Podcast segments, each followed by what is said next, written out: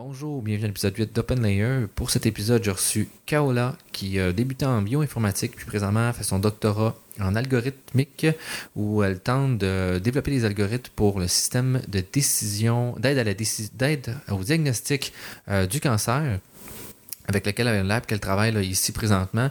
C'est extrêmement intéressant. J'ai appris beaucoup, beaucoup de choses.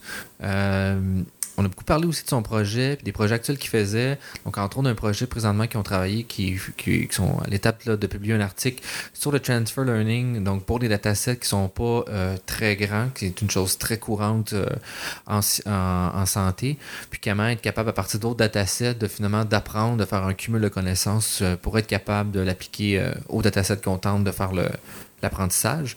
Extrêmement intéressant aussi là, de parler de son projet, là, vraiment de doctorat qu'elle tente de faire. C'est un très beau projet, beaucoup de, changements sociaux qui pourraient être amenés avec ça, euh, sur euh, finalement sur la détection de cancer. Puis euh, j'aimerais bien ça, la, la, revoir dans un an pour voir l'évolution de de ses projets. Puis très bon podcast. Euh, on a parlé aussi de quelque chose d'intéressant que je vais racheter dans la description, finalement, qui est Women in Machine Learning, qui est un organisme qui, vise à promouvoir finalement la, place des femmes dans, dans le machine learning. C'est vraiment intéressant qu'est-ce qu'ils font aussi. Je vous recommande d'aller voir ça. Puis sinon, ben, je tiens à remercier mes partenaires, donc euh, l'Agile, l'Allier et le SPLA et Dotlayer qui finalement supportent mes activités là, euh, dans, pour le podcast. Puis, euh, tout, encore une fois, ça fait des personnes qui pensaient que je devrais inviter, écrivez-moi, ça me fait plaisir. Euh, j'ai encore une belle liste d'invités, mais toujours intéressé d'avoir d'autres mondes qui seraient intéressants à venir parler. Puis, sinon, ben, je vous souhaite une bonne écoute. On va commencer un peu par ton début de parcours. Mm-hmm. Bon, tu m'en as parlé un peu, mais on va juste expliquer aussi pour les personnes. Fait que toi, tu as plus principalement commencé en santé. Tu étais allé travailler en Europe. Es juste là, je fais un survol rapide, puis tu es revenu ici pour faire ton, ton doctorat. Euh, pas du tout. Parce que pas moi, du tout? Je suis, euh, ouais, je suis euh, née en Algérie. Ok, je pensais que tu étais venu ici, tu étais allé là-bas, puis tu étais. Ah! C'est la première non québécoise invitée. Ok, effectivement. la première fille, donc ça fait plaisir. En plus, un, un double, double premier. Voilà. Et en fait, je suis née en Algérie c'est en nord de l'Afrique, c'est entre le Maroc et la Tunisie pour que les, gens puissent euh, situer. Généralement, je donne cet exemple-là. Et en fait, je suis née là-bas, donc j'ai commencé mon parcours universitaire là-bas. J'ai commencé par faire de la biologie, principalement de la microbiologie, parce que j'étais euh, attirée par. Euh, Ce serait quoi la différence entre biologie et microbiologie? Mais En fait, c'est un peu plus spécifique. C'est comme tu dis l'informatique et le machine learning. ok, c'est un, sous-ensemble de. Ok. Parce qu'en biologie, c'est l'étude de tout ce qui est vivant. Et euh, la microbiologie, par exemple, c'est l'étude des micro-organismes. Généralement, les micro-organismes, ça veut dire les organismes qu'on ne peut pas voir à l'œil nu, qui nécessitent un microscope pour être vus. Okay. Tu as les, euh, les, bactéries, les virus, euh, certains champignons, des levures aussi, etc. Donc, c'était un sous-domaine de la biologie. Et, et, dans la biologie, tu peux avoir aussi, par exemple, l'écologie, qui est l'étude des écosystèmes, etc. Est-ce que, est que je vais l'approcher et, euh, et, donc voilà, la microbiologie, c'est un sous-domaine de, de, de, la biologie. Euh, après, j'ai fait euh, un saut pour partir en, Europe. Généralement, quand les gens, de, les étudiants en Afrique du Nord pensent à partir à l'étranger, généralement c'est la France parce que c'est la, la, francophonie. On est, on est plus, on a cette, cet avantage-là d'être de, pas bilingue, mais on maîtrise bien le français avant de partir. Donc, on part généralement en Europe. Donc, je suis partie en France. Euh, j'ai commencé par faire une maîtrise là-bas. J'ai fait. Euh, Puis le système algérien est à peu près proche du système d'éducation français ou c'est assez différent? C'est proche dans la, la graduation, c'est-à-dire c'est le même système. Donc, euh, comme en Europe, en fait, il n'y a pas le baccalauréat, il y a la licence. Donc, c'est l'équivalent du baccalauréat ici. Et après, il y a deux années de, de, de maîtrise qu'on appelle en France le master. Donc au niveau de la graduation, c'est la même chose, mais c'est pas le même niveau. Donc euh, parce que moi j'avais commencé à faire. Ok, au niveau de la formation, tu parles, il, y a, des, mettons, mettons la France serait plus haute ou l'Algérie plus Généralement, parce que moi j'avais fait une année de maîtrise en Algérie avant de partir, mais généralement les, les, universités euh, dégradent d'une année pour s'assurer qu'on va être à peu près au même niveau. Fait qu'ils t'ont donné l'équivalent de ce qui serait du, la licence. C'est ça. Donc j'ai refait une, j'ai commencé la maîtrise depuis le début et d'ailleurs c'était bénéfique parce que tu découvres un système qui n'est pas le même. Mhm. Déjà ça, la rupture avec la famille, euh, donc toute l'autonomie qu'on doit prendre, le travail à côté des études, ça c'est quelque chose que j'avais pas connu avant. Et, euh, et en fait j'ai commencé par faire une maîtrise, donc c'était deux années. en, génétique moléculaire. Donc je suis restée à peu près dans le même domaine. Donc la génétique, c'est l'étude de l'ADN. Les gens sont, un peu plus habitués à entendre le mot ADN. Donc c'est ce qui donne, c'est ce qui code pour tous les, ce qui contient les gènes de l'organisme.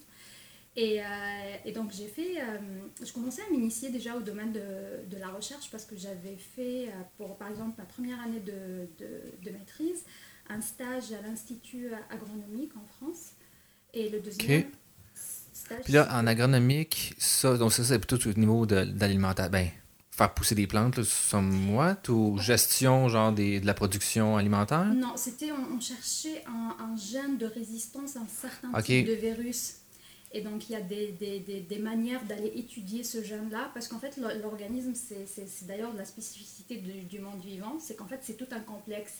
C'est pas parce que tu vas bouger un truc que tu vas finalement arriver à, comprendre le mécanisme. En fait, les, choses sont tellement liées les unes aux autres que c'est difficile de les démêler. Donc nous, on cherchait... Généralement, ce qui se passe, c'est qu'on ne peut pas travailler directement chez l'homme. Donc généralement, on prend des organismes modèles. Pareil dans les plantes, par exemple. Euh, par exemple, pour l'homme, généralement, on commence par travailler sur la souris d'abord, avant de, partir directement chez l'homme pour essayer de comprendre euh, par exemple, quelle est la fonction de ce gène-là, à quoi ça sert, si, je, si je, je, fais par exemple une modification sur ce gène-là, quelle sera la conséquence? Donc on commence par des organismes modèles. Et chez les plantes, il y a aussi un organisme modèle, généralement, qui représente à peu près on va dire, si, si, on arrive à bien comprendre, on va essayer à on va réussir à transposer sur d'autres euh, sur d'autres euh, d'autres types. OK, vous avez un type de plante plutôt que de prendre la plante souche que je devrais modifier, un type de plante qui serait comme classique, facile à pousser, qui coûte pas cher. On, fait des tests. Ça Arabidoxys thaliana. Et, ça a l'avantage d'être complètement séquencé. Donc on connaît exactement la séquence de tout, tout l'ADN de la plante. elle a tellement été étudiée qu'on sait tout ce qu'il y a. Fait que parfait. Si je change telle affaire, je suis capable de le transposer. OK. Ah, OK. Et donc, euh, Puis d'avoir vraiment un baseline très solide pour être capable après ça d'aller chercher d'autres choses ailleurs. Exactement. Parce que maintenant, ça commence à coûter de moins en moins cher le séquençage. C'est-à-dire, en fait, tu prends l'ADN et tu sors tout, toute la composition. C'est-à-dire, je vais avoir la toute la composition de mon, de mon génome finalement, de, de, ce qui fait que je suis. Et, mais avant, ce n'était pas le cas, ça coûtait très très cher. Et donc les gens qui, qui, qui ont commencé ont fait le choix d'aller séquencer ce génome-là en disant voilà, on va mettre de l'argent, mais ça vaut le coup parce que de toute façon, on va réussir à, à, transposer plus facilement. OK, plutôt que de tirer un peu partout, puis d'essayer de plein de séquences partout, puis de, que finalement tout le monde coûte cher, on a dit on va en faire un, puis on checkera où est-ce qu'on va être rendu. OK, OK, c'est quand même bonne idée. Euh, L'idée, c'était d'aller, euh, d'aller euh, pour un type de virus spécifique, aller voir, travailler sur un gène qui était, où on soupçonnait qu'il était responsable de la résistance à ce type de virus-là dans le, la, la, la, perspective de si on confirme qu'il est, qu'il est, qu'il est responsable de la résistance, on pourra aller vers d'autres modèles qui sont plantés dans des champs, par exemple, pour essayer de le combattre. Donc ça, c'était l'objet de mon premier stage. Le deuxième, c'était un peu différent, c'était sur la, le processus de, de cancérigénèse. C'est-à-dire, en fait, quand on, on, essaye d'étudier l'évolution tumorale, parce que c'est tellement spécifique. Tumoral Tumoral. La tumeur, ça veut dire le cancer. OK. Et donc, euh, avant que la cellule devienne cancéreuse, elle passe par d'abord par des étapes avant uh-huh. de devenir un cancer. Et donc, le deuxième objet euh, de mon stage, c'était d'essayer d'aller comprendre le mécanisme d'une protéine bien particulière dans, des, euh, dans, des, dans, dans, dans, ce processus-là. Et je vais faire le même parallèle parce que tout à l'heure, je te disais qu'on prend des organismes modèles pour ne pas étudier chez l'homme directement. Mais des fois, on a, par exemple, des lignées cellulaires qui sont cancérigènes déjà. Par exemple, en fait, euh, euh, pour ne pas demander, euh, une des limites qu'on a en domaine de, la biologie, c'est qu'en fait, on a tout un protocole d'éthique à respecter si on veut faire des expériences sur les animaux, par exemple pour tester certaines choses. Et donc ce qui existe maintenant, c'est des lignées cellulaires. En fait, ça veut dire que tu commandes ta, lignée cellulaire et tu peux la cultiver comme tu veux dans le laboratoire et mener tout ce que tu veux comme expérience, etc. Et là, tu n'as pas besoin de, l'autorisation éthique pour pouvoir travailler là-dessus. OK. Et donc, nous, on avait travaillé justement parce qu'on avait dépassé l'étape de, l'étude de la souris. Donc, on est passé à l'étape homme et justement, on a travaillé avec la lignée, qui la lignée cellulaire. C'est une lignée cellulaire. Ça, c'est quoi exactement? Je suis comme pas sûr de figurer. Ça ressemble à quoi? En fait, c'est des. Euh, si tu veux, ils ont pris des, des cellules qu'ils ont rendues cancérigènes et elles ont maintenant la spécificité de ne jamais mourir. En fait, tu peux les cultiver à, ah, d'une manière infinie. Et, c'est l'avantage parce qu'en fait, tu vas juste acheter le kit une seule fois. Et après, tu, peux juste faire une production toi-même pour faire tes expériences. En fait, Tu mets tes boîtes euh, à, pour, pour, cultiver les cellules. En fait, Tu uh-huh. les mets au frigo, tu ressors, tu prends et tu. Il faut les entretenir, c'est sûr, parce qu'il faut voilà, les nourrir, etc. Mais en fait, ça a l'avantage de de, de, de, Tu peux mener toutes les expériences que tu veux. OK. Parce que c'est là, tu as parlé un peu de l'éthique. Ça, c'est un organisme comme national, international, ou c'est juste comme un code scientifique, mettons, que les, les gens se sont mis ensemble, d'accord sur ça? Euh, il y a des, des, euh, des, euh, des, consortiums internationaux, mais chaque pays a sa spécificité. OK. je vais te dire que ça, ça relève pas vraiment de mon domaine, parce que moi, je suis plutôt dans la partie analyse de données, donc je, je, je connais pas très bien comment ça se passe. Comment tout ça s'agence, mais, en tout cas, voilà, il y a... Au meilleur tes connaissances, c'est ça que c'est compliqué. Je peux te dire que c'est très réglementé, il y a des, les gens ils sont très stricts par rapport à ça, et même par rapport aux publications, en fait, des fois ils acceptent pas ta publication si tu renvoies pas le rapport d'éthique par rapport euh, aux données que tu as utilisées dans ton, dans ton, dans, pendant tes, tes expériences. Ce qui est quand même une bonne chose. Oui. oui. OK. Puis là, après ce stage-là, comment tu t'es rendu au machine learning? Parce que jusqu'à là, présentement, c'est plus de la recherche très laboratoire.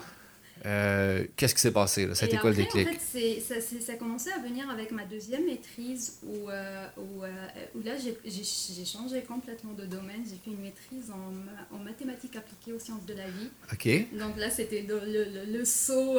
C'était pas le machine learning, mais c'était je passe du côté derrière l'ordinateur, en fait. Je, je quitte le laboratoire, je quitte mhm. la paillasse, etc. Et je passe beaucoup plus sur, sur l'ordinateur pour, pour travailler. Et en fait, c'est là où j'ai commencé déjà à découvrir les données massives. Donc, c'est le big data. Les... c'était à peu près à quelle année que tu as fait ce switch-là? C'était en 2013.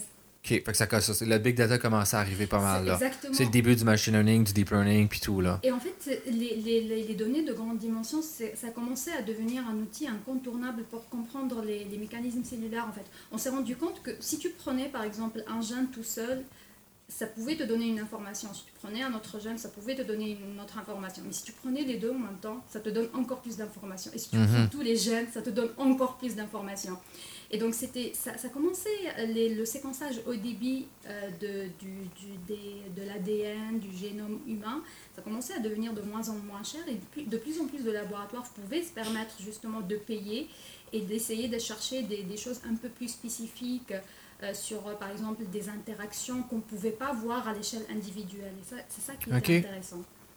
Et, euh, et, après, en fait, j'ai fait, après la maîtrise, j'ai commencé à m'initier, justement, j'ai travaillé sur des méthodes de, de régression pénalisée pour la détection de biomarqueurs dans le cancer de la vessie. OK. Qu'est-ce que c'est par régression pénalisée? En fait, euh, l'idée, c'est euh, on, va avoir justement ce, ce, ce, grand fichier avec toutes les données. Euh, par exemple, on va avoir le gène 1, son niveau d'expression 2, etc., etc. Et l'idée est de, de, trouver des biomarqueurs. Donc, les biomarqueurs, c'est qu'est-ce qui va faire la différence, par exemple, entre un patient sain et un patient malade. C'est comme quelque chose qui est différentiellement exprimé entre les deux. C'est un peu comme une classification Voilà, euh, pas, une classification, c'est au-delà de la classification. C'est comme si tu c'est pas de la classification parce que la, classification, tu as des classes et tu essayes de mettre des individus dans des, dans des, dans des cases en quelque sorte. Là, c'est d'aller voir qu'est-ce qui est différent entre, euh, entre, par exemple, une classe normale et une classe pas normale. OK, fait que c'est plus de comprendre l'espèce d'arbre de classification, comment on est arrivé à cet arbre-là. C'est l'interprétation plus qui derrière. la côté interprétation de... Bon, mais pourquoi est-ce que notre modèle a dit que ça, c'est un, une classe A, puis ça, c'est une classe B? Bien, on va essayer de comprendre ça, OK? En fait, on a déjà les classes. Parce qu'on sait déjà que ça appartient... Ouais, définitivement par le dataset, OK. malade ou pas malade. C'est essayer de voir qu'est-ce qui va bouger entre les deux. Est-ce que c'est une absence euh, dans la classe A par rapport à la classe B? Est-ce que c'est une présence? Est-ce que c'est un niveau d'expression qui est différent aussi? C'est ça qui est important en biologie aussi. C'est pas qu'on va avoir quelque chose qui va pas s'exprimer ou s'exprimer. Il se peut qu'il y a juste une petite différence. Il s'exprime pas comme d'habitude ou, ou, pas au même niveau. Ça, ça se peut, c'est ça qui va faire la différence. Et surtout, c'est le grand mystère, c'est est-ce que c'est la cause de ce que je vois ou est-ce que c'est la conséquence mm-hmm. Donc j'ai commencé à travailler euh, sur ces sujets-là. Euh, en tout cas, la recherche a toujours été une vocation pour moi, mais j'ai voulu faire une petite, pas, pas, une pause, mais aller découvrir beaucoup plus le, le monde professionnel avant de, de m'engager dans une thèse. J'étais un peu réticente au début, et donc j'ai travaillé comme professionnelle de recherche euh, en France pendant trois ans dans deux laboratoires différents, aussi sur des thématiques de, de, de données de grande dimension. Et en fait, euh, tout, tout ce que je vais dire ici, c'est ma propre expérience, donc je ne je, je, vais pas généraliser, mais après, quand j'ai voulu reprendre mes études après le travail, c'était un peu plus compliqué en France, je dirais peut-être en Europe, où voilà, généralement c'est la maîtrise après le doctorat, donc si tu fais une pause entre les deux, c'est compliqué de reprendre les études après. Ah ouais, c'est mal vu là-bas? C'est pas que c'est mal vu, mais ça fait, ça, ça, ça, fait un peu, un peu bizarre, et surtout il y avait des laboratoires par exemple qui exigeaient une limite d'âge, par exemple il fallait avoir ah moins de 25 ans pour, pour faire une thèse, pour, pour financer un projet. Ou sinon, il y avait des, des laboratoires euh, qui exigeaient que, par exemple, tu as maximum deux ans après, euh, après ton, ton, ta dernière maîtrise pour pouvoir, euh, pour pouvoir appliquer à une thèse. Donc, si tu as, si as mhm. trois ans, tu peux pas. Si tu as deux ans et un mois, tu peux pas appliquer. Ah, c'est quand même plus. Mais je pense aussi que l'Europe, du moins la France, de, mon, de ma compréhension, est quand même beaucoup plus théorique qu'applicatif. Puis ici, en Amérique du Nord, on est plus applicatif que théorique. Mais c'est mon interprétation, là. Serais-tu d'accord avec ça ou c'est quelque chose que tu as ressenti du fait justement que comme le fait que tu aies travaillé a comme nu un peu à ton parcours académique par la suite là? Oui, c'était les gens n'étaient pas habitués à ce modèle-là généralement. S'il y avait un modèle qu'il fallait suivre et dès que tu sortais un peu de ce modèle-là, ça, ça, ça faisait les gens se posaient des questions en disant euh, est-ce que c'est par choix vraiment qu'elle veut reprendre les études ou est-ce parce qu'elle a pas trouvé un autre travail, tu vois? Les gens se posaient beaucoup de questions. Et ça m'a ça, ça fait un peu bizarre. Et je t'avoue, ce qui m'a donné l'idée, la, c'était on a reçu une, une, américaine dans notre laboratoire qui, euh, qui, qui, avait 50 ans en fait. Elle avait fait 20 ans d'enseignement, elle avait arrêté pour élever ses enfants elle avait fait sa thèse à 50 ans. Donc elle est venue en postdoc euh, dans le laboratoire et on parlait, etc. Elle me dit. Euh, je t'encourage à aller en Amérique du Nord. Tu sais, on est, moins regardant sur le changement de carrière. Les gens ils sont un peu plus ouverts. Si quelqu'un change de domaine ou change carrément de métier, etc. Et en fait, ça, coïncidait au moment où j'ai vu l'annonce la, de la thèse postée. Donc je regarde, je vois le sujet intéressant, le machine learning. Je ne connaissais pas justement.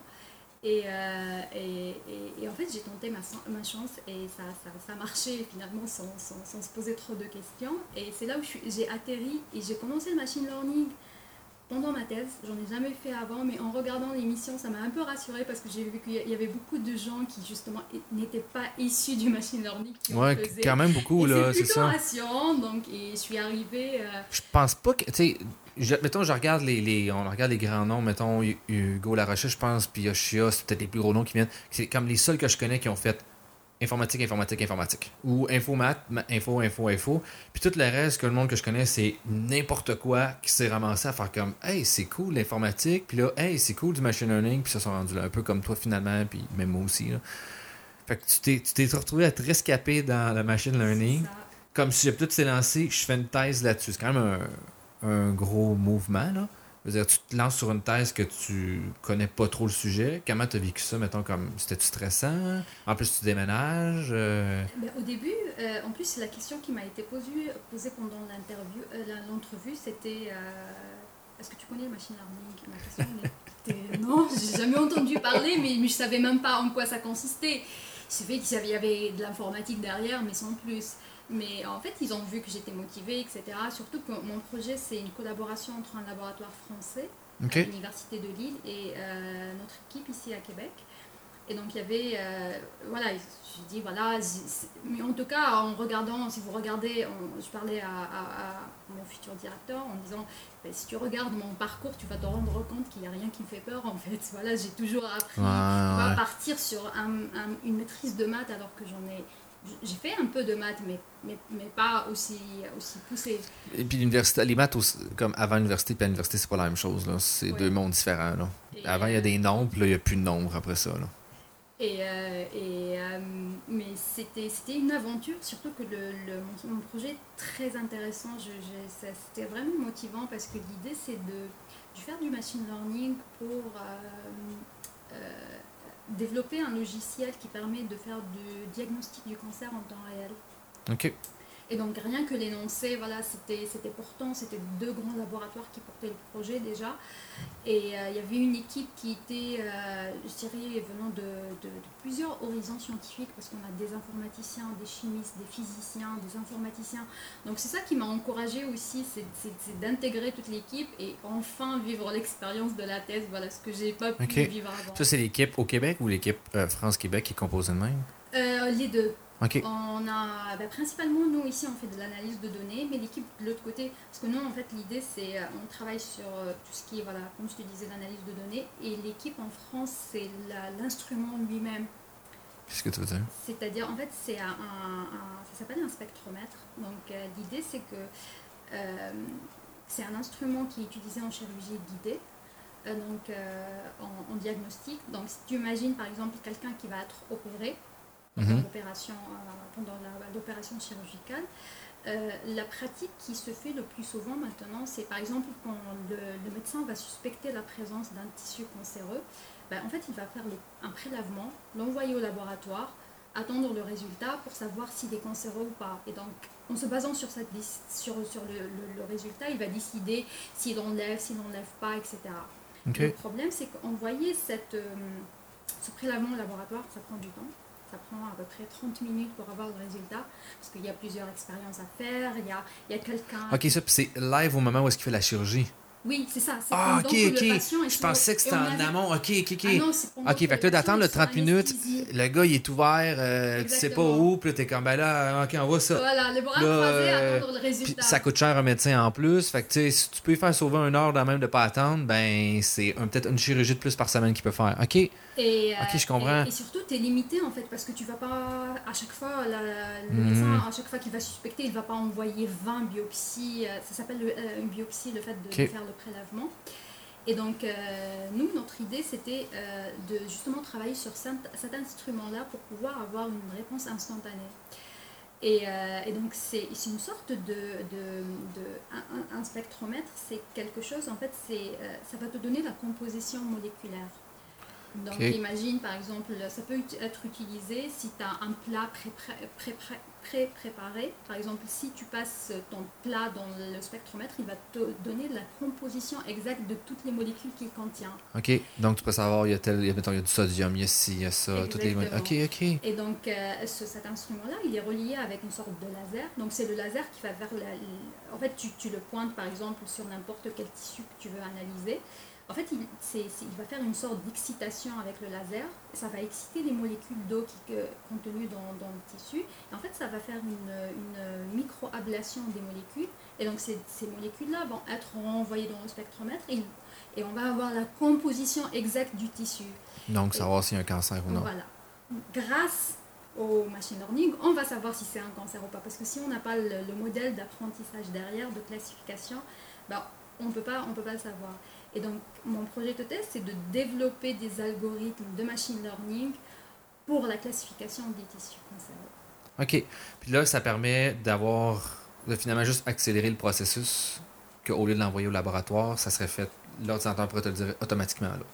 Euh, ça, cet avantage-là, ça aussi l'avantage que quand le, le, le, chirurgien va suspecter la tumeur, en fait, c'est difficile de trouver les marges où est-ce qu'il va enlever le tissu. Ah, Parce que généralement, en fait, pour être sûr, il, il, va enlever même la zone qui est saine en disant voilà, je ne prends pas de risque, etc. Mais ça endommage les tissus sains. Et parfois, sur certains organes, c'est compliqué de perdre beaucoup de tissus uh-huh. sains. Donc, avec cet instrument, ça, ça va avoir l'avantage de pouvoir savoir exactement les marges où, ça va, euh, où il va enlever sans endommager les tissus sains. Et surtout, avec l'apprentissage, on a l'avantage de, pouvoir euh, euh, détecter des cellules qui visuellement ne sont pas, ne sont, elles présentent pas de signes cliniques de cancer, mais elles sont en cours de, de, de, de cancérigénèse. Donc, il peut automatiquement enlever plus. Exactement. Puis avoir des meilleures chances de réhabilitation, je pense, c'est ça? Rémission du cancer. Rémission, je veux dire. donc, euh, donc ça, ça, ça offre l'avantage de, déjà d'enlever les tissus cancéreux, en s'assurant qu'il n'en laisse pas derrière pour ne pas être mhm. opéré une deuxième fois, etc. Et avoir aussi un traitement, parce qu'en fait, ça peut servir aussi pour, la, pour le, traitement par la suite. C'est-à-dire, en fait, il va voir une, tumeur. Grâce au modèle d'apprentissage, on va savoir quel est, par exemple, le type de, du cancer, quel est le grade et quelle est l'agressivité. Et donc, le traitement ne sera pas le même après quand il va revoir le patient. Ça ne va pas être le même suivi. Si on peut ajuster vraiment le meilleur euh, traitement à faire par la suite. OK. Puis c'est quelle équipe ici qui fait ça? On est euh, l'équipe euh, biologie computationnelle au Centre de recherche en génomique au sud de Québec, donc avec Arnaud Droit.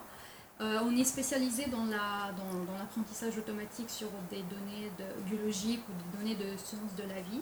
Et, en fait, ce que je te dis là, c'est, la finalité de mon projet test. Je suis pas encore. Ça, ça c'est l'objectif ah, final. ça, c'est, l'objectif final. On n'y est pas encore parce que là, on travaille sur des, des, des, questions un peu. Euh, voilà, on est dans, dans, dans, le détail du détail.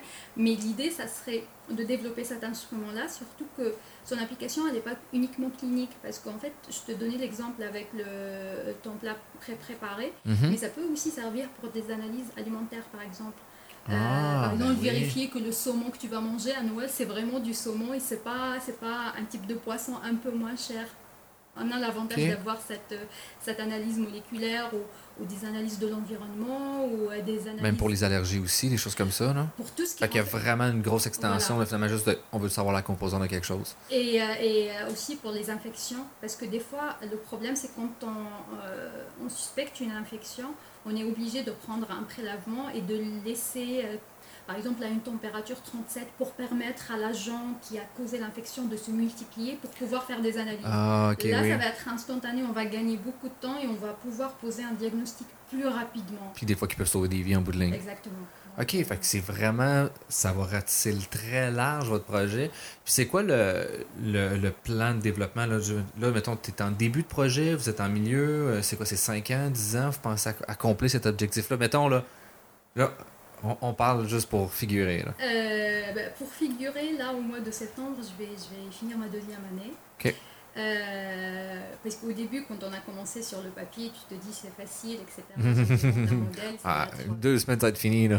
en fait, on est, là, je, je, suis partie un peu plus sur la perspective parce que comme c'est un, En fait, ce, que ce qui est en sortie, là, comme je te disais, tu vas voir la composition moléculaire, c'est comme un... Je sais pas si tu as déjà vu un électrocardiogramme. C'est quelque chose qui aussi ben, on a exactement la même chose. Donc en sortie, on a des spectres avec quelque chose qui a différentes molécules à différentes intensités. Et en fait, on s'est rendu compte qu'un appareil qui enregistre contient du bruit. Et finalement, les mmh. données, quand elles vont arriver, c'est des données brutes qu'il faut pré-traiter avant pour enlever le bruit, pour, euh, parce que des fois, plus l'instrument est allumé, plus on va avoir un décalage. Parce qu'en fait, il va, on va avoir des contaminations de, par le tissu, donc il ne sera pas aussi sensible qu'au début. En fait, il y avait, il y avait beaucoup d'étapes de pré-traitement. Et, après, on a découvert les, réseaux euh, de, neurones. Et en testant, on s'est rendu compte qu'un des avantages, parce qu'on s'intéresse particulièrement au CNN actuellement, un des avantages des réseaux convolutionnels, c'est qu'ils sont efficaces sur des données brutes c'est-à-dire par rapport à des propriétés d'invariance, de, à la, translation par exemple, parce que des fois on a des choses qui sont décalées, ne sortent pas exactement à la même place. Donc par rapport à des, des, des spécificités, donc, les, les, réseaux convolutionnels nous offrent déjà la possibilité de pouvoir travailler sur des données brutes. Et donc c'est adapté à un temps réel et de couper tout le pré-traitement finalement, de passer directement dans le modèle. Qui prend entre, on va dire, 10 et 20 minutes pour être très... Euh, juste pour faire le pré-traitement? Juste pour faire oh, quand même, ok. Parce qu'en fait, c'est des, des, étapes euh, interliées. Et le problème, c'est que ce que tu vas faire en pré-traitement sur des données ne sera pas forcément valable sur d'autres données dans un mhm. autre contexte. Ça demande de l'expertise parce que chaque étape, tu as, as, plusieurs paramètres. Donc, tu dois savoir... Est-ce que, je, est-ce que je la fais déjà l'étape ou je la fais pas? Si je la fais, à quel paramètre? Est-ce que je, la, je, commence par là ou je commence au euh, par, par la fin? Est-ce que je traite le signal au début comme à la fin, etc. etc. Donc on a eu la, la justement la, l'application des CNN qui nous donne la possibilité déjà de pouvoir travailler sur, sur un signal, qui rend le, le, les données applicables, en l'algorithme applicable en temps réel. Deuxième problème en biologie, ça c'est quelque chose qu'on trouve souvent, c'est les données de petite taille. Tu sais à quel point les, les, les, algorithmes de machine learning de façon générale sont greedy, là, ça en prend. Voilà, sont, sont, très gourmands en données. Mais nous, on a la limite parce que déjà, ça coûte cher de générer. Là, tu parles de points de données, là, genre pour un client A, des observations. Parce qu'en fait, pour, pour, développer le modèle, on est obligé de prendre des, des biopsies, c'est-à-dire les prélèvements, mhm. faire l'entraînement du modèle pour après le tester en, en, temps réel. Mais déjà, pour avoir le prélèvement, c'est compliqué. Comme je te disais, il y a, il y a tout le protocole d'éthique à respecter. Euh, là, on est en collaboration avec une, une euh, clinique vétérinaire qui a, où les gens ont accepté de donner les prélèvements de leurs chiens. Pour l'instant, on a commencé avec un jeu de données de, de sarcome de chien. On a différents types de, de, de cancers. Et, mais on est limité parce que déjà, ça coûte cher. Euh, Mais toi, pour une idée de grandeur, c'est combien acheter une donnée euh, d'un... En fait, c'est un partenariat, donc euh, c'est... Ok, c'est pas à l'unité, c'est vraiment... Moi, mettons, j'ai 20 000 données, ben, je te le vends à temps, puis c'est comme ça que ça fonctionne. En fait, c'est pas vendu, c'est donné parce que c'est un partenariat sur un projet de recherche. Donc les gens étaient volontaires pour donner, pour dire, ok, mon chien, il a un cancer, donc je préfère donner pour la science. Peut-être qu'un jour, on va mettre en place quelque chose qui va sauver des vies et c'est basé sur la générosité généralement des, gens. Après, pour les, échantillons humains, c'est tout un autre protocole. Je ne sais pas encore comment ça se passe, parce que c'est l'équipe qui est en France qui se charge de la collecte des, échantillons. Et, euh, on, a la limite, parfois on, on tombe sur des types de cancers qui sont très rares. C'est-à-dire, en fait, c'est des cancers tellement rares qu'il est impossible d'avoir au-delà d'un seul échantillon. Et donc, avoir un échantillon, le partager en test et en train. C'est un petit peu difficile. Fait que j'ai 20%, fait que bon, ben j'ai 0,2% mon, mon point de données, fait que ouais, ok, ok. Et donc ça, c'est la, la limite, c'est généralement beaucoup de données cliniques sont de petite taille. Et, justement, l'objet de, de, de ma première publication, ça va être sur une approche de transfert d'apprentissage. Parce qu'en fait, on, on, essaye de. Du beau transfer learning, c'est le fun, ça. On essaye de s'inspirer de ce qui se fait euh, en, images. OK. Euh, parce que nous, on est sur un signal unidimensionnel. Donc, déjà, il y a un peu moins de recherche sur le unidimensionnel par rapport aux images ou euh, au bidimensionnel. Et donc, mais malheureusement, on n'a pas la chance d'avoir ImageNet qui contient 14 millions d'images. Ouais, ouais ça serait vraiment le fun. Là. Donc, on essaie de faire des données, générer des données à un autre niveau fait que vous faites comme du, euh, de la simulation? Ben, en fait, ce qu'on a fait, c'était. Euh, c'était euh, là, le, le, le, premier papier, ça va être sur l'idée que, en fait, si tu as, si, si as déjà des petites données, mm-hmm. si tu as, si as une grande, quelque chose comme ImageNet, à la limite, tu peux bien classifier. Mais si même ton, tes données d'apprentissage qui sont censées être grandes ne sont pas grandes, comment tu peux faire? Et en fait, on a mis en place une méthodologie d'apprentissage successif. C'est-à-dire, en fait, on a, on a, on a pris euh, des données venant de différents contextes biologiques. Par exemple, je te parlais là, euh, le but c'est de classifier le cancer du, chien, mhm. mais on a pris aussi, par exemple, des données de, de foie de bœuf, des données de, de micro-organismes, des, micro, des données de, de cerveau de rat. Tu vois, a priori, ça n'a rien à voir entre le rat, le bœuf, etc.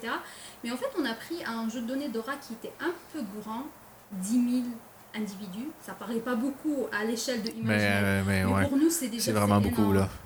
Et en fait, au lieu de faire le transfert directement, par exemple, du rat vers les données de chiens, qui sont, qui sont très petites, en fait, là, je te parle, c'est des fois, on a, on a 40 observations par, par type de cancer. Ça paraît dérisoire, sur, surtout pour les réseaux conventionnels. Oh, euh. Parce que sur, sur sans, sans, sans, transfert, ça donne vraiment des, des exactitudes de classification, vraiment, elles sont pas, pas, pas bonnes, c'est à la limite de, du, du, hasard.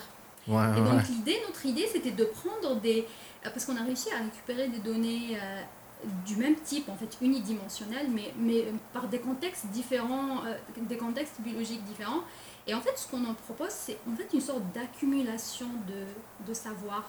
C'est-à-dire, au lieu de faire un transfert simple, si je j'ai mhm. pas une grande quantité de données, ben je vais commencer par le rat. Après, je vais passer sur les micro-organismes. Après, je vais passer sur le bœuf. Après, je vais passer sur... Ah, et en fait, au fur et à mesure, J'accumule de la connaissance. de la connaissance sans en perdre. Parce qu'en fait, ce qu'on ce qu'on démontre, c'est qu'avec la représentation, on appelait ça le cumul d'apprentissage. C'est au-delà du transfert parce qu'on fait plusieurs niveaux d'apprentissage.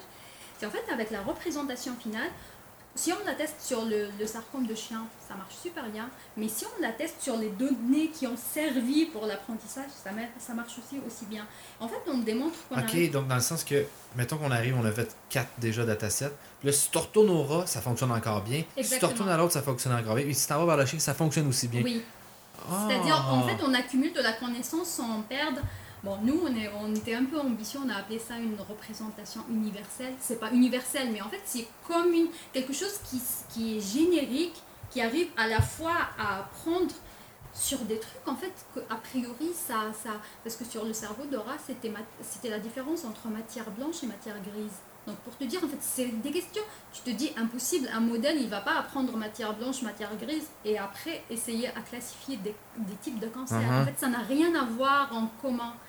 Mais pourtant, on arrive à, justement à entraîner un modèle qui soit générique, de façon à ce qu'il puisse classifier plusieurs tâches euh, à la fois. C'est vraiment intéressant parce que, tu sais, finalement, j'écoutais Lex euh, Friedman, je sais pas si c'est ça son nom de famille, puis euh, il y avait justement une discussion par rapport à ça que le transfer learning, tu sais, finalement, c'est comme un AI, là, dans le cas où est-ce que tu dis apprends juste une tâche, c'est comme si tu demandais à un enfant apprends quelque chose, mais il devrait être capable de généraliser puis d'aller ailleurs puis de dire ben là, j'ai appris que la gravité existe, donc j'ai pas besoin de reprendre un verre puis d'aller dans une autre position puis de le réessayer. J'ai compris que la gravité existe. Fait que là, c'est un peu que vous avez essayé finalement d'accumuler le savoir. C'est extrêmement, c'est vraiment intéressant. C'est cool comme approche. C'est vraiment une bonne idée. Ben, surtout qu'en biologie, parce que maintenant qu'on a réussi à avoir des bons modèles de classification, euh, ça, c'est peut-être euh, quelque chose, on, de la on peut dire de la recherche appliquée, mais la recherche fondamentale, c'est d'aller rechercher les biomarqueurs. C'est-à-dire, en fait, tu arrives à un modèle et l'idée, c'est de faire de la déconvolution pour arriver, par exemple, à voir qu'est-ce qui a fait la mhm. différence entre cette classe-là et cette classe-là. Et après, t'imagines si on arrive à trouver des, des, des zones qui peuvent euh, différencier plusieurs types de problématiques différentes, ça peut être très intéressant. Donc, euh, la deuxième étape, c'est justement, comme je te disais, on a fait la, la, la, convolution pour faire la classification. Maintenant, on veut revenir en arrière pour voir euh, l'interprétabilité voilà, sur, sur, quoi le modèle s'est concentré pour faire la différence entre ces types de cancers. Ok, c'est vraiment intéressant. Puis ça, ce serait ton, ce que tu ferais la prochaine année? Oui, ça c'est en cours. on, on, veut développer aussi plusieurs choses, on est toujours ambitieux, tu sais. C'est ça le problème des fois avec la recherche. Il y a tellement de projets, il y a tellement de choses. D'un coup, tu commences à t'animer, il y a tellement de choses à faire que. Moni, t'as passé 24 heures passées, là. C'est ça qui est plate. Oui, ben, on, veut développer aussi un modèle de, classification hiérarchique. Parce que pour, l'instant, en fait, on a considéré, on a pris euh, une, une, classification plate.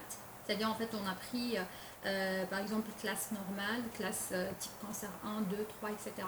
L'idée c'est d'avoir quelque chose qui soit plus graduel, c'est-à-dire en fait je ne vais pas commencer par mettre tous les, types de cancers au même niveau parce que ce n'est pas le même mécanisme. Donc dans un premier temps je vais, je vais distinguer d'abord le normal du pas normal, le sain du malade. Parce que des fois le médecin il va pas avoir besoin de connaître exactement le type, en fait il veut juste savoir s'il est cancéreux ou pas le deuxième niveau, ça, ça, va être de différencier les, niveaux, les, niveaux, les, différents types. L'étape d'après, c'est de, de, savoir le grade. Est-ce que c'est grade 1, grade 2 mhm. ah, L'étape d'après, c'est de savoir s'il est agressif ou pas. Parce que peut-être le médecin va avoir besoin de cette information-là. Et l'idée, c'est d'essayer de, de, mettre une hiérarchie dans la, la, classification mhm. des. Ok, ça, ça serait ça que vous voudriez essayer de mettre l'avant. Ok. Pour être capable finalement d'améliorer votre modèle à faire de la classification, puis d'avoir l'information nécessaire à la granularité qu'on va aller chercher plutôt que de dire ben je te classifie tout d'un coup tout de suite. Voilà. Euh, et, surtout que la clinique nous offre la possibilité. Ils ont fait un premier test. Ça, c'est la clinique, tu parles de vétérinaire? vétérinaire. Euh, ils, ont, ils nous ont donné la, la possibilité de tester l'instrument en, temps réel, c'est-à-dire pendant une opération d'un chien atteint d'un cancer. Cool. Parce que déjà, il y a toute la partie. Euh, ça, c'est avec le modèle de CNN que vous avez mis dedans? Avant le modèle de CNN. Avant Là, c'était vraiment le prototype de l'instrument pour voir euh, comment ils vont le mettre dans un bloc opératoire, est-ce qu'il sera assez propre, justement, pour ne pas mhm. contaminer? Donc, il y avait des, des, des, euh, des, des questions qui étaient vraiment liées à l'instrument lui-même. Puis, comment il va être utilisé, puis son environnement. Exactement, par rapport au chirurgien, c'était pas pour améliorer l'ergonomie, comment il va le tenir, parce qu'en fait euh, si, les gens, ça, ça, ça, peut intéresser les gens, euh, vous pouvez regarder par. Euh, ça s'appelle Spider-Mass. Spider-Mass? Oui. Et donc c'est comme un, crayon en fait que tu tiens à la main et, en fait il suffit juste de, passer sur une zone pour avoir la composition moléculaire du tissu. Donc l'idée c'était de voir aussi le besoin du chirurgien vraiment pendant une opération. Et l'étape d'après justement quand on, quand on va développer un modèle de classification c'est de l'implémenter dans l'instrument et tester et l'instrument et le logiciel de classification en temps réel. en production, là. Pour voir après par rapport, pour ajuster par rapport au temps de réponse, etc. Par rapport à la certitude, on, est certes ambitieux pour avoir, euh, parce que l'idée c'est d'intégrer une interface aussi euh, pour les médecins, pour savoir si le tissu est cancéreux ou pas, mais l'idée c'est de donner aussi un intervalle de confiance. Euh, mhm. dire voilà, c'est cancéreux à, à, 95, mais tu sais, plus ou moins 10, plus ou moins 15. Ah, peut-être que peut-être c'est pas un cancer, peut-être c'en est vraiment un. Là. OK. Puis euh, ça, c'est intéressant parce que finalement, là, vous, vous commencez à mettre en, somewhat en production de modèle. Puis là, on a parlé au début, ça prend le premier modèle, les 110 et 20 minutes. Qu'est-ce que vous faisiez en temps de, de temps de réponse? Est-ce que vous faisiez plus comme la minute, la, le 5 minutes? Que d'un coup, je, je l'ai, je peux avoir le résultat quasiment instantané. Euh, oui, c'est. C'est ça votre objectif? Oui, c'est moins d'une seconde.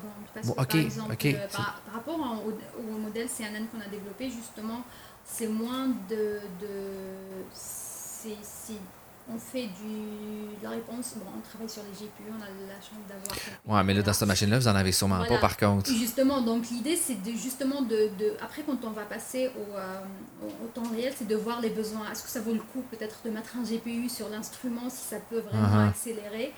Et, euh, Mais là, on est, on est vraiment à des temps. À des temps à des fractions de seconde différence, là. Ah ok. ok. OK, parfait. OK. Mais là, ça va plus être de voir, les médecins, tu as vraiment besoin d'avoir une réponse en une seconde ou en cinq secondes, c'est suffisant aussi. Puis ça, en cinq secondes, on peut le faire avec un CPU, puis euh, une seconde, un GPU. Euh, je pense que c'est quelque chose qu'on peut discuter aussi. Euh, justement, peut-être quand on, va arriver après le développement du modèle, c'est vraiment les questions de l'implémentation. Parce que ça, ça, ça ça coûte tellement cher, en fait, l'instrument que tu te dis, un GPU à côté, c'est rien du tout. Donc, pour te donner. Ok, c'est si cher que ça. Euh, c'est combien de temps C'est 100 000, 50 000 En fait, juste pour le déplacer, ça coûtait dans les peut-être 30 000 dollars pour le déplacer du laboratoire dans la clinique euh, vétérinaire. Parce qu'en fait, il y a les, toutes les assurances par rapport à l'instrument. En fait, c'est grand, et en fait, il y a toutes les assurances parce que tu dois faire appel à une société spécialisée pour le transporter. Après, pour la septiser parce que tu peux pas risquer. Ouais, tu ne fais pas juste mettre du Windex là-dessus. Là. Exactement. Donc, ça coûte Ok, ça a coûté. Tu vois à quel point ça coûte cher, tu te dis un ou deux GPU à côté. Ouais, euh, euh, mettons, tu mets un GPU à 1500, là, pas sûr que ça va changer de quoi dans le budget final. Là, c'est, ça va être des, c'est comme si tu rachetais 1500 dans l'arrêt de ton produit. Là. Wow, ok, je pensais pas que c'était si dispendieux que ça. Je pensais que c'était peut-être une machine qui valait, euh, je sais pas, 20 000, 50 000, fait que ça doit plus être proche du 2, 350 000. Non, l'assurance, ça coûte cher. L'instrument, il est dans, dans peut-être les 150 000 à peu près. Oui, Quand même, là. Ah oui, oui, ça coûte hyper cher les, les, instruments de, de, laboratoire. Ben, c'est ça, je pense, un des problèmes en, en santé, médecine, c'est souvent les coûts des, des, des, des produits, du matériel. C'est tellement spécialisé que ça coûte une fortune, puis souvent c'est associé avec tellement il y a une compagnie qui le fait, fait qu'elle fixe quasiment le prix, puis ben c'est comme ça, ça veut se faire son, payer mm. son RD, tu sais, finalement. OK. Euh, fait est-ce que vous avez, mettons, ce serait quoi, avez-vous pensé à des méthodes alternatives pour collecter des données ou vous allez plus miser sur le transfer learning?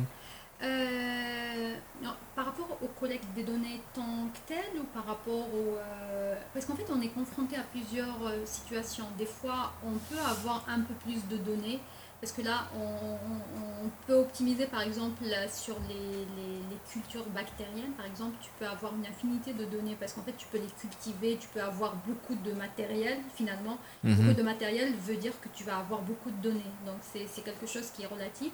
Et là, ils sont en train de faire une cohorte euh, sur le cancer euh, gastrique.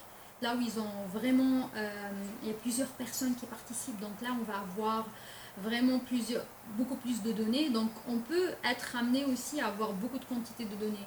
L'idéal, l'idéal, ça serait d'intégrer une grande partie déjà des types de cancers mhm. dans le même instrument pour que le médecin ne soit pas obligé à chaque fois à de changer, quelque chose, un paramètre. Ça serait ça. Et, euh, et, et, sinon, au niveau des méthodologies, voilà, c'est de partir un peu plus vers l'interprétation du, modèle pour essayer de comprendre qu'est-ce qui se passe finalement, parce que ça serait, serait intéressant. si tu compares par exemple le diagnostic qui se fait actuellement, c'est une liste de ce qu'on appelle des biomarqueurs justement. En fait, tu vas, as une liste et tu cherches si, par exemple, ce tissu-là contient ce biomarqueur ou pas.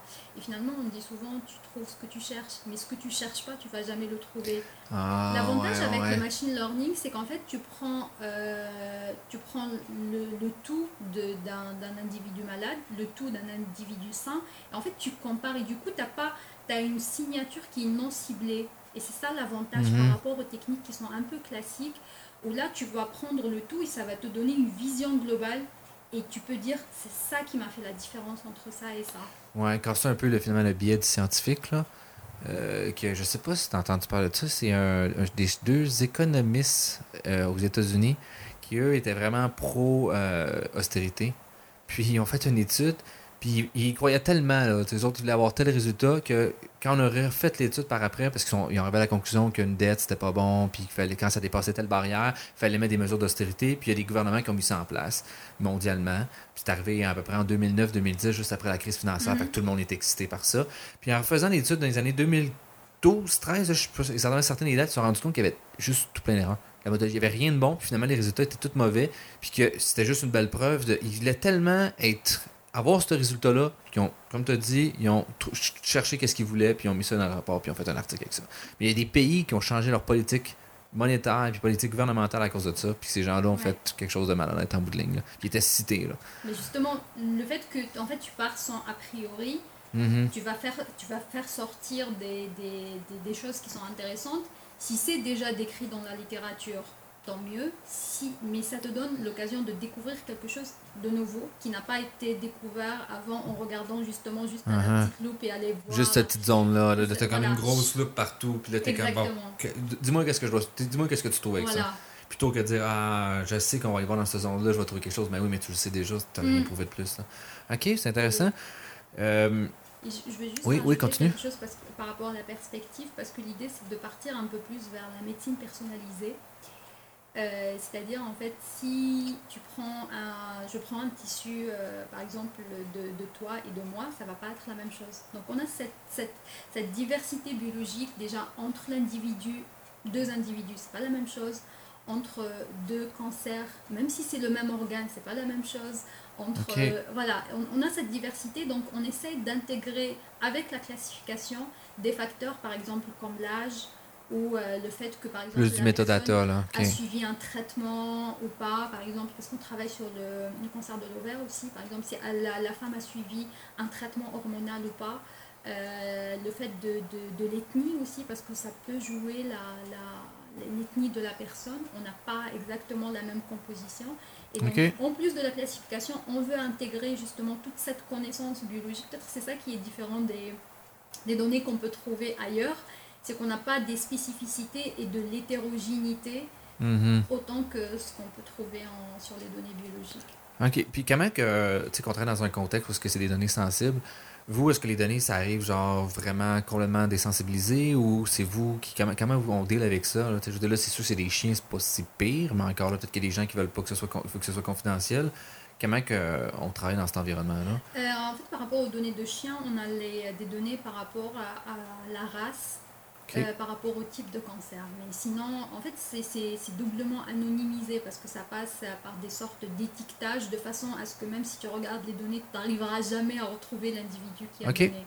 Mais pour les données, les données pareilles aussi de humains, en fait, c'est complètement anonymisé. Ça arrive sur un fichier Excel, si tu veux, tu as ligne 1, ligne 2, donc c'est impossible de connaître. Et ça, ça, ça, ça, ça fait un premier, une première... Euh, en fait, il donne une sorte de numéro d'identification. Et après, la, deuxième équipe redonne un autre numéro. Donc, c'est impossible de retracer. Donc, il y a tellement de, confidentialité qui est, euh, qui, qui, est respectée et le, tout le transfert se fait de manière sécurisée pour les fichiers, etc. Et non par un courriel. Euh, non. Tiens, voilà mon fichier CESA avec toutes les informations. Voilà. Non, ça, ça c'est très respecté. Donc, euh. OK. Parce que si vous, mettons, comme justement, ça doit être un. Comme vous avez des données sensibles, vos GPU sont, sont entraînés localement, vos modèles, ou vous avez fait affaire avec des services en ligne comme Amazon? Non, on travaille avec euh, Calcul Québec. On travaille pas avec les, les entreprises. Pour l'instant, ça se passe très bien. On a en fait, on a des serveurs euh, dans notre équipe, mais c'est que on a cinq serveurs qui sont uniquement CPU. Donc pour les GPU, je travaille sur Calcul Canada et ça se passe très bien. Voilà, ils respectent aussi euh, euh, s'il y a un problème, ils te demandent avant, ils n'ont pas le droit d'accéder à tes fichiers. Donc de ce côté-là. Ok, ok. Oui, c'est Ok, il y a quand même une bonne, une bonne sécurité en place pour ça. Ok. Okay, j'ai jamais, euh, jamais vraiment utilisé Calcul Canada puis Québec, mais euh, ce que je vois, je pense que c'est un excellent ah service. c'est le, bonheur total en fait. En plus, leur, euh, leur, les, les, tutoriels sont très bien expliqués, le personnel est très sympathique parce que des fois, quand on commence, moi, wow, c'était la découverte la première fois sur. Tu l'as-tu fait avec, je pense c'est Julie ou la formatrice Tu l'as fait avec Julie? Euh, oui, j'ai fait la, formation à... J'ai fait deux formations en fait. Avec Julie, c'était un peu euh, spécial parce que Julie avait lancé euh, une initiative. Ouais, c'est ça. Elle vient d'avoir un prix pour ça d'ailleurs. Elle a gagné oui, lauréate pour. ouais, exactement. C'est ça, j'ai vu ça aujourd'hui. Sur les supercalculateurs. Ouais, exact. Elle m'avait, parlé de ça, puis c'était vraiment cool. Je, sais plus si c'était déjà en place ou elle était en train de mettre en place justement qu'elle faisait de la formation informatique dans un environnement juste pour les femmes parce qu'on n'apprend pas nécessairement de la meilleure façon. Puis des fois, c'est, ça peut être un petit peu gênant. Tu as l'impression comme, oui, aux autres, on dirait que ça se fait tout seul, puis là, tout est à côté, puis on dirait que. Fait que je trouve ça vraiment bien. Que son idée, là, c'était excellent là, pour. Euh, fait que tu as fait la formation avec elle, tu as aimé ça? J'ai fait la formation avec euh, Félix Antoine avant. OK. Et, en fait, moi, je pense que je sais c'est qui. Ouais. la question était aussi justement est-ce que les femmes ont, ont, un besoin spécifique pour consacrer un atelier? Mm-hmm. Elle avait lancé l'initiative euh, il y a quelques mois, donc je ne sais pas les, conclusions, mais c'était avec plusieurs universités aussi de dire euh, est-ce que c'est que c'est le fait que les femmes sont sous-représentées dans le domaine informatique qui fait qu'elles sont sous-représentées dans les, euh, le, mm-hmm. domaine de, de, la, de, de, faire des formations De faire des formations aussi, ou est-ce qu'elles vont avoir un besoin finalement, peut-être le fait qu'elles vont avoir une femme en face, elles vont poser plus de, questions, uh-huh. elles seront plus à l'aise, ou, est-ce que voilà le fait qu'il y a euh, par rapport à leurs collègues masculins si voilà on dit toujours euh, l'informatique c'est pas pour les filles etc etc mais le pire c'est qu'au début l'informatique c'était 99,9% des femmes. Puis c'est qu'il y a un moment donné euh, parce que tu sais je regarde la NASA la, la, personne qui a écrit le logiciel pour envoyer sur, sur la lune c'est une femme. C'est juste des femmes qui ont commencé puis un moment donné ça a fait ils se sont fait tasser ça a été juste des hommes qui sont arrivés puis ben là, euh, là, on est comme ben là, peut-être que c'était pas correct, il faudrait qu'on qu'il y ait des femmes qui soient là. Mais pendant des longues années, c'était pas du tout des, des hommes qui étaient là-dedans. Là. C'est quand il a commencé à avoir probablement de l'argent puis des, des, publications que là, ben, les hommes sont arrivés et ont dominé le marché. Mais justement, il y a, y, a, y a, une tendance justement à encourager la, la représentativité des femmes sur, dans les domaines euh, d'apprentissage automatique. Euh, mhm. moi, j'avais participé à l'école d'apprentissage là à l'Université Laval au mois de mars. il y avait une semaine, l'école d'hiver. Oui, oui, j'étais là. Je ne me rappelle pas de ton ah, ben, j'ai pas présenté, moi. C'est pour ça. Euh, j'avais demandé juste par curiosité, 20, moins de 20% étaient des filles. Ouais, ouais. ça se voyait déjà dans l'audience, dans mhm. la salle, etc. Et même au niveau des présentateurs. C'est ça, j'allais dire. Il y a juste Marie-Pierre, je pense, qui était une femme. Il y avait la statisticienne. C'est ça, c'est Marie-Pierre, ouais, qui était là. Puis je pense que c'est tout. Le reste, c'est effectivement des hommes. Puis même, je, je regarde dans, les professeurs qui travaillent dans les labs, il n'y en a pas beaucoup qui se concentrent sur le machine. Il y a juste Audrey euh, qui vient d'arriver en reinforcement learning, mais sinon, c'est majoritairement des hommes. Hein. Ben, en bioinformatique, il n'y a pas, à ma connaissance, une femme qui, qui enseigne. Donc, euh, Ouais, il y a du travail à faire. Hein?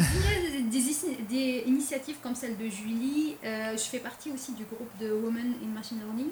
Ok. Euh, c'est quoi ça En fait, c'est un, un, organisme, généralement, ils sont colocalisés avec tous les grands, euh, les grandes conférences. C'est une journée de workshop faite par les femmes l'audience, il peut y avoir des hommes, il n'y a, pas, il a pas de restriction, mais en fait, il faut que ce soit une femme premier auteur qui présente ses travaux. C'est très intéressant parce que ça fait partie aussi de l'idée d'augmenter, la, d'encourager les filles pour avoir déjà des vocations et encourager celles qui sont déjà en place pour, pour aller présenter, pour aller prendre des initiatives en, en apprentissage automatique et en informatique de façon générale. Ah, c'est très cool. Oui. Puis ça, mettons, c'est des événements qui sont un peu partout, comme mettons, à Neurips, il y avait ça aussi. Mais justement, on va la voir là au mois de décembre. Euh, ouais, c'est ça, c'est décembre, ouais, voilà. Donc le workshop, euh, je pense que ça va être le 9 décembre. Généralement, en fait, c'est même avec les, les, la conférence ICML. Il y a toujours une journée euh, de, workshop. J'ai jamais entendu parler de ça en plus. Ben, euh, tu apprends quelque chose. C'est vraiment. Il y a un dîner, un, événement social le soir. Et, ils ont beaucoup d'événements aussi. De... Moi, je fais cette année partie du comité de, de révision pour, euh, pour euh, le, workshop. OK. Euh, à Neurips Oui. OK. non, celui des femmes en machine learning. OK, c'est ça, mais qui va être avec, avec Neurips. Exactement, oui. C'est colocalisé. Parce mais je trouve ça quand même dommage que genre, jamais, je, je suis quand même les conférences, puis jamais, jamais j'ai vu une annonce sur ça, sais, comme de la part de la conférence je, je, sais pas, quelque chose qui, qui marche pas dans ma tête que tu as un événement qui est en marge avec toi puis tu n'en parles pas puis que finalement je l'apprends juste comme pas du tout par les personnes qui organisent mm. ça. Je trouve ça quand même euh, je trouve ça étrange. Ouais, mais euh, pourtant c'est pas, pas leur première année. Hein, ben en plus, je, je, si je me trompe pas, c'est le 14e. 14e euh, en plus? Ah Oui, congrès annuel. Mais, en tout cas, ça commence à te prendre. Peut-être les, les gens vont. Ça, ça, va intéresser aussi des gens. Ils font beaucoup d'événements aussi. Et donc surtout cette idée d'encourager les femmes euh, de, de, à présenter, mhm. euh, que ce soit par affiche, que ce soit par présentation orale, donc c'est très intéressant. Euh, J'espère y être au mois de, de, décembre pour, pour, voir ce que ça donne. à Nurip, ça? Oui. Ben, euh, en plus, c'est Vancouver, c'est vraiment une belle ville. C'est une très belle place pour y aller. Mais c'est vraiment cool tout ça. Là. Puis surtout aussi, là, pour. pour Rappelle-moi le nom, j'ai oublié le nom déjà de l'organisme Women in Machine Learning, c'est ça? OK. Je vais, je vais le rajouter dans la description pour, euh, pour que les gens qui seraient intéressés d'aller voir, intéressés d'aller voir ça. Euh, parce que là, ça fait déjà une heure que je te posais, ça passait vite. Oui. Euh, moi non plus, pour vrai, mais là, je sais ça. puis là, tu m'avais dit qu'il fallait quand même que, que tu partes. Je te poserai une dernière petite question. En fait, ça ramène une question qu'on n'a pas exactement eu toute la fin. Ce serait quoi le plan, là, vraiment, dans les cinq prochaines années, pensez-vous terminer le projet? Est-ce que tu penses réussir à accomplir tout ce qu'on a parlé aujourd'hui pour le système de détection? Puis, je voyais avec ma partie 2 après ça. Euh, compléter, euh, parce que normalement, la thèse, c'est initialement trois ans. Elle peut, elle peut arriver jusqu'à jusqu'à 4 terminer tout, non. Parce qu'en fait, la, la, nouveauté aussi, c'est que cet instrument, il a maintenant la capacité de faire des, euh, des images. Et donc, un des projets un peu, euh, peut-être après la thèse, euh, pour, pour les, les, personnes qui vont suivre, c'est de faire une sorte d'intégration de différents types de données. Parce que ça peut donner des hmm. données visuelles, et ça peut donner aussi une image. L'avantage de l'image, c'est qu'en fait, tu arrives à localiser. C'est vraiment une image de, de la surface. C'est vraiment une image de, de, de surface. Euh, c'est comme les coupes qu'on voit de cerveau, les, par exemple. Ok, oui, oui, je, oui je, je, vois le genre d'image. Ok. Et donc, quelque chose qui est vraiment très ambitieux et c'est quelque chose qui commence à se faire aussi dans d'autres domaines que, que, la santé. C'est-à-dire, en fait, j'intègre différents types de données de différentes natures. Mhm. Par exemple, je prends la classification de documents avec, euh, avec, euh, avec autre chose. Et donc ça, c'est un peu euh, un projet très ambitieux parce que tu vas avoir l'information en même temps sur euh, le type de, de, cancer que tu peux avoir, mais tu peux avoir la localisation de ton, par exemple, ton marqueur qui va faire la différence entre les deux. Donc ça, ça, c'est une double information qui va encore ajouter, euh, rajouter de l'importance parce qu'il suffit juste pas de... Parce que par exemple, tu, une protéine intéressante, oui, c'est intéressant, mais son endroit aussi peut être intéressant. Si tu mhm. trouves un endroit inhabituel, ça peut te donner des Puis après, donner un autre type d'information qui pourrait avoir une meilleure classification par la suite. OK? Donc, euh, moi, dans l'idéal, c'est justement de, de, finir les modèles de classification, de les implémenter et de au moins partir un peu sur l'interprétation du modèle, parce qu'en fait, trouver les biomarqueurs là par déconvolution, ça peut devenir des, euh, des cibles de diagnostic ou de cibles de thérapeutiques qu'on n'a pas encore découvert Ah, ok. Donc, Fait que le fait- voilà, en amont, de pouvoir plus rapidement Exactement. détecter, de dire, ben, regarde, rajoute ça aussi dans ta liste, ça, souvent c'est un bon indicateur. Exactement. De comme trouver ceux qu'on a ratés présentement pour être un. Voilà. Ok. Et, euh, et après, ça peut, ça peut être une, être une indication parce que là, je t'ai parlé de mon projet qui est principalement le diagnostic, mais par exemple, il y a des gens dans mon équipe qui travaillent sur le pronostic. C'est en fait, c'est avant d'avoir la maladie, Mhm. Les gens qui ont un fort risque de développer une maladie, tu vois, il y a des collègues qui cherchent des biomarqueurs, c'est-à-dire qu'est-ce qui va faire que tu vas devenir une, une personne à haut risque? Parce que là, j'étais euh, la semaine dernière à la grande marche euh, du défoulement de la Société québécoise contre le cancer. C'était une marche pour la, une collecte, pour une levée de fonds. Et euh, les chiffres sont alarmants ici au, au Canada. Une personne sur, euh, sur deux sera touchée Mhm. par le, le- le- le cancer. Puis c'est comme ça depuis plusieurs années en plus. Il n'y a, pas de diminution. euh, même je pense qu'il est en augmentation dans certains secteurs en plus. Oui. là. Et par exemple, pour le cancer de- du sein, c'est une femme sur huit sera, va avoir le cancer au Québec. Et donc les chiffres sont alarmants.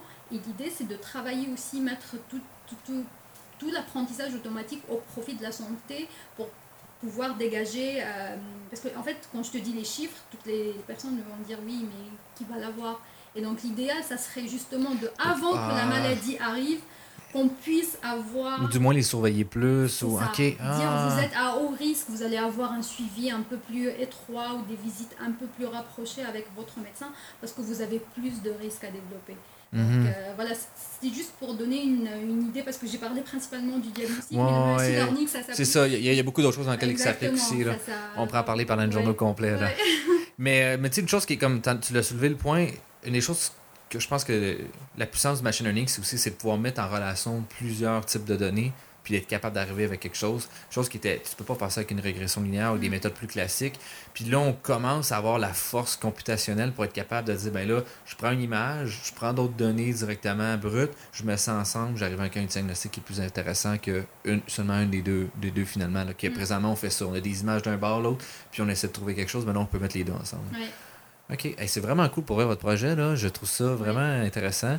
Euh, J'aimerais ça te recevoir une deuxième fois si ça, ça t'intéresserait. Ah oui, Qu'on pourrait pour voir dans un an, voir l'évolution de ton projet, où Ouais. est-ce que ça s'en va. Puis, euh, ma dernière petite question, c'est quoi ton langage de programmation préféré? Ben, nous, dans la recherche, généralement, on travaille avec R, le langage R, parce que on a, on a, on a l'avantage d'avoir euh, déjà des librairies qui sont prêtes pour le, euh, pour le, pour le travail avec les données, euh, par exemple. OK, il y a une grosse, il y a beaucoup, beaucoup de librairies en, don- en traitement de données. Euh, types de données médicales? on travaille, oui. Ah ouais, je savais Il y pas, je n'étais pas au courant de ça. Ah oui, mais tu, tu commences, tu as l'impression que c'est, c'est- il y, a- il y a tout qui a déjà été fait, des gens ont pensé à beaucoup de choses qui, qui nous facilitent la vie.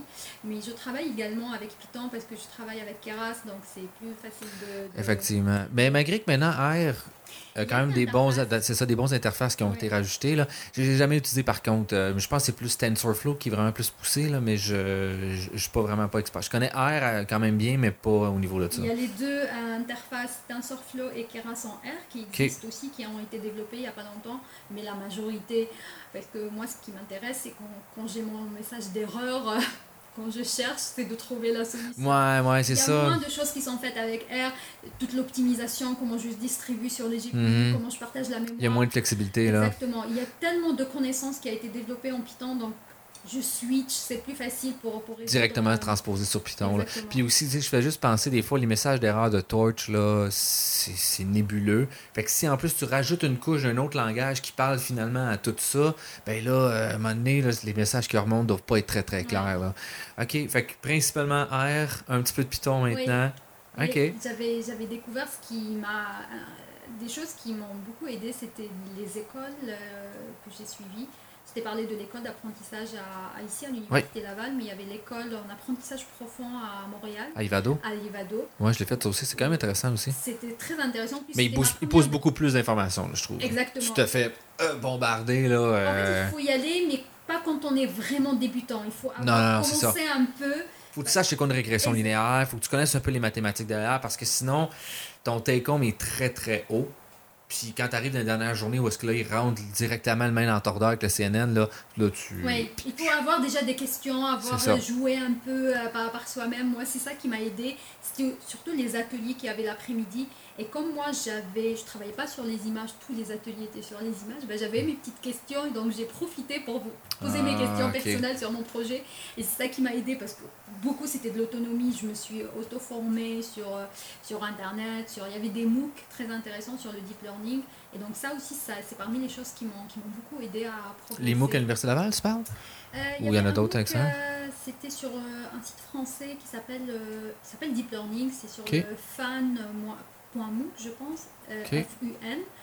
Euh, mais c'est accessible à tout le monde. Ça aussi, ça m'a aidé. C'était un tutoriel qui était en français déjà connaître déjà les, les, mots, c'était plus facile de commencer peut-être en français, mhm. en tout cas pour moi. Non, non, non, je suis d'accord que des fois le vocabulaire en anglais au-dessus, il y a des gens qui parlent, t'es comme, je comprends, ben je, comprends bien l'anglais, mais je comprends pas ce qu'il dit. Là. La, la, différence entre fonction loss ou c'était pas la même chose, donc voilà, j'étais. Ouais, ouais, des fois aussi des erreurs de traduction, t'es comme, mais là, attends une minute, là, je suis pas sûr de te suivre, là, mais surtout quand la personne c'est pas sa première langue aussi, puis toi c'est pas ta première langue, là, ben là, tu sais, il faut se laisser une chance, là. Mm. OK, fait que là, tu as fait beaucoup de, euh, de MOO, c'est ça? MOO, c'est M-O-O? Oui, c'est ça. C'est les euh, massives online, euh, ou l'autre O, j'ai oublié, et courses à la fin. OK. OK, les euh, MOO, OK, OK, ouais. Nous autres, ils appellent ça des MOOC ici, c'est pour ça, je pense. OK. Et, et ça, ça, ça, aide aussi beaucoup. si, voilà, si on est comme moi, on arrive, on ne connaît pas. Parce que j'ai commencé avec le machine learning et j'ai commencé avec les, le SVM, le Random Forest, etc., etc. Mais en fait, il y avait toute cette étape de pré-traitement. Mais quand j'ai découvert les CNN, j'ai tout délaissé derrière. Le pré-traitement, puis J'ai ouais, utilisé comme baseline de comparaison. Ouais, ouais, c'est ça, pour moi. la performance par rapport à ce qui est déjà fait. Mais là, je m'oriente principalement sur, sur les CNN et après peut-être sur les RNN aussi, parce qu'on veut intégrer une notion de d'évolution tumorale, c'est-à-dire voir ah, ok. Mettons, tu meurs début, à la fin, au milieu. Trois jours plus tard, six, cinq, et plus avoir. Je dis ça, j'espère revenir l'année prochaine, avoir quelque chose. D'avoir les RNN à dire. Il y a beaucoup d'ambition derrière, il y a beaucoup de gens, et surtout quand tu, tu sais que c'est une c'est quelque chose qui peut vraiment aider les gens, sauver des vies. Ben, ça va changer des vies définitivement. Là. Voilà, comme je te disais, j'étais à la marche, à la grande marche du défoulement. Voilà, il y avait la, la collecte de fonds, beaucoup de, de, personnes qui étaient atteintes du cancer. Et en fait, ça, ça augmente encore plus ta, ta solidarité avec les personnes. Et voilà, tu as, envie de faire quelque chose pour ça, faire avancer la, la, science. Oui, j'ai des frissons à y penser là, à, tout ça. Là. Mais euh, oui, c'est sûr que, tu sais, des fois, en tant que chercheur, c'est difficile de se rattacher pourquoi tu fais ça. Puis, tu as, des exemples directement concrets que tu changes la vie, mais c'est sûr que des fois, moi, quand je travaille avec mon dataset, que je change pas la vie des gens, je me demande ben, pourquoi je fais ça, ce réseau-là, finalement? Mais c'est quand même vraiment le fun de, voir à quel point la, la, science est intéressée par ça, ben, la santé plutôt, là, puis à quel point vous êtes capable de vous rattacher à, à pourquoi vous le faites. Mais en plus, tu dis ça, mais tu, tu, te trompes parce que par exemple, le transfert learning, quand il a été mis en place, c'était pour des images et tu vois, je m'en mhm. sers pour mon domaine. Donc, Très bon point. Voilà, on, s'inspire toujours de ce qui a été fait avant. Euh, voilà, s'il y a, y, a, y a, toujours comme ça des, des, des, des, des sujets. Par exemple, comme je te disais, là, on part sur des données peut-être d'images, en plus des données unidimensionnelles, et on essaie toujours de s'inspirer finalement quelque chose qui a été appliqué pour classifier des chats et des chiens, ça peut te servir mhm. pour classer des types de cancers. Donc, euh, tout est bon à apprendre, euh, Faut tout savoir. C'est ça, effectivement, oui. C'est juste difficile de décortiquer qu'est-ce qui est, qui est bon finalement pour toi ou non. Là. Il y a tellement de savoir. Là. Mais euh, merci beaucoup d'être venu. Pour vrai, c'était vraiment extrêmement intéressant. Euh, puis, euh, comme je te dis, moi, je t'invite l'année prochaine, on s'en reparle. Puis, on pourra faire une suite en espérant que tu sois rendu à RNN. Je vais mettre la deadline. Si fait on que, euh, on, se met pas de pression du tout. Là. Il, faut que tu sautes au nom du cancer. merci beaucoup. Merci à toi.